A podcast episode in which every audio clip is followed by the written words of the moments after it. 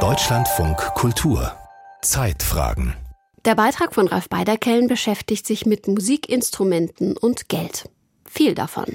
Geld, das sich bitte vermehren soll und deshalb in bleibende und emotional aufgeladene Anlageobjekte, Gitarren nämlich, investiert wird. Die Gitarre ist von 1952 und ich habe sie seit 1996 und spiele sie praktisch durchweg und habe damit die letzten 15 Alben aufgenommen. Hub Hildenbrand, professioneller Gitarrist und Komponist, Jahrgang 1971, über seine Gibson ES 295. Gekauft hatte er die Gitarre während seines Musikstudiums in Rotterdam.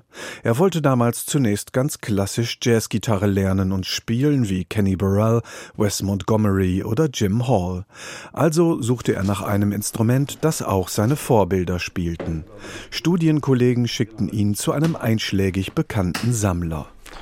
Also, ich habe bezahlt 4250 Gulden das dürfte heute ungefähr 2500 Euro entsprechen. Nach aktuellen Maßstäben ein fast lächerlicher Preis. Das musste auch Hub feststellen. Ich habe ja versucht, so eine Zweitgitarre zu finden, weil die natürlich dann immer mal wieder in Reparatur war und dann hatte ich die praktisch mal irgendwie drei Monate nicht und das ist eigentlich dann auf irgendwas gespielt und dann dachte ich, okay, holst du dir halt so eine Ersatzgitarre, mit der du dann wirklich das einfach auch spielen kannst, auch Konzerte spielen kannst und sagst, okay, jetzt spiele ich mal auf der einen oder auf der anderen.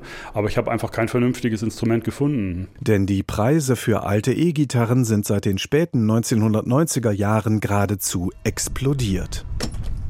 Moin, moin, na? Komm rein. Hi. Alex Markusch, Jahrgang 1966, ist Hubs Gitarrenbauer und Inhaber der Gitarrenwerkstatt Alex Guitars, einem mit Spezialwerkzeug vollgestopften Ladenlokal in Berlin-Friedrichshain. Das überzogene Geschäft mit den alten Instrumenten wurde seiner Meinung nach nicht zuletzt von Musikern selbst losgetreten. Eric Clapton zum Beispiel begann schon früh alte Gitarren aufzukaufen. Andere wie Joe Bonamassa oder John Mayer zogen nach. Selbst Schauspieler wie Richard Gere und Kiefer Sutherland sprangen auf den Zug auf. So entstand eine Sogwirkung, die schließlich auch vermögende Anleger aus eher kulturfernen Bereichen anzog. Zumal Gitarren Waren einfach sexier, sprich emotionsbeladener sind als Gold oder Aktien. Und eine höhere Rendite versprechen sie auch. Viele hoffen so die Schwankungen des Aktienmarktes zu umgehen. Mitte der 1990er Jahre war Alex mit seinem damaligen Chef oft in den USA, um dort alte, sogenannte Vintage-Gitarren aufzukaufen. Die Sammelei in den 90ern, 2000ern wurde dann auch ein bisschen noch unterstützt durch den asiatischen Markt. Also bei den Japanern war es zum Beispiel so, dass die Kunst- und Kulturgegenstände absetzen durften steuerlich für eine Firma zum Beispiel.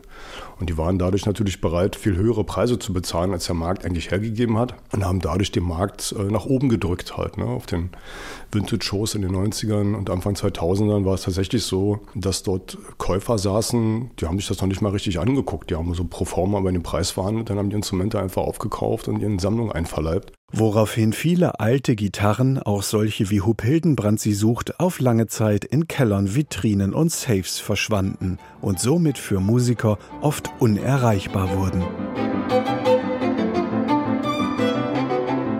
Im Bereich der klassischen Musik hat sich um alte Instrumente oft eine Art Patronagesystem etabliert. Eine reiche Person kauft zum Beispiel eine Stradivari und stellt sie einem aufgehenden Star zur Verfügung. Bei E-Gitarren gibt es das noch nicht. Aber, so Alex, es gibt Gott sei Dank immer wieder Ausnahmen, dass sich Musiker untereinander tatsächlich oft die Gitarren aber auch leihen. Für Studioproduktionen, für Aufnahmen. Ähm, das ist Gott sei Dank so.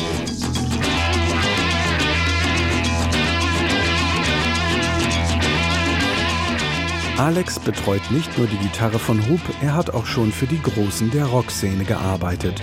Zum Beispiel für Kirk Hammett von Metallica. Der kaufte 2014 für knapp unter 2 Millionen Dollar eine der teuersten Gitarren der Welt. Eine 1959er Les Paul, die zuvor den Gitarrenlegenden Peter Green und Gary Moore gehört hatte. Das Ungewöhnliche, Hammett schloss die Gitarre nicht weg, sondern er spielt sie bei Konzerten. Und äh, die Versicherungen sind natürlich teilweise gar nicht mehr bereit, Versicherungen für solche Instrumente für eine Tour zu bezahlen. Und Kirk hat dann einfach beschlossen für sich, ja, was kostet denn eigentlich so ein Bodyguard im Monat?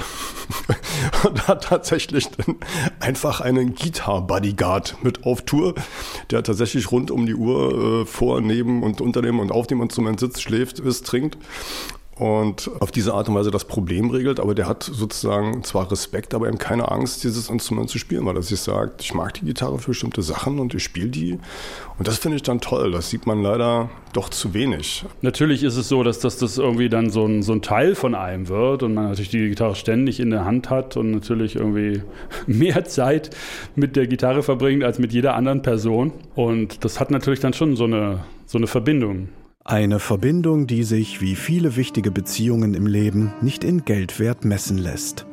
Hub Hildenbrand hat sich mehr oder weniger damit abgefunden, dass er keine zweite Gitarre zu einem für ihn akzeptablen Preis finden wird.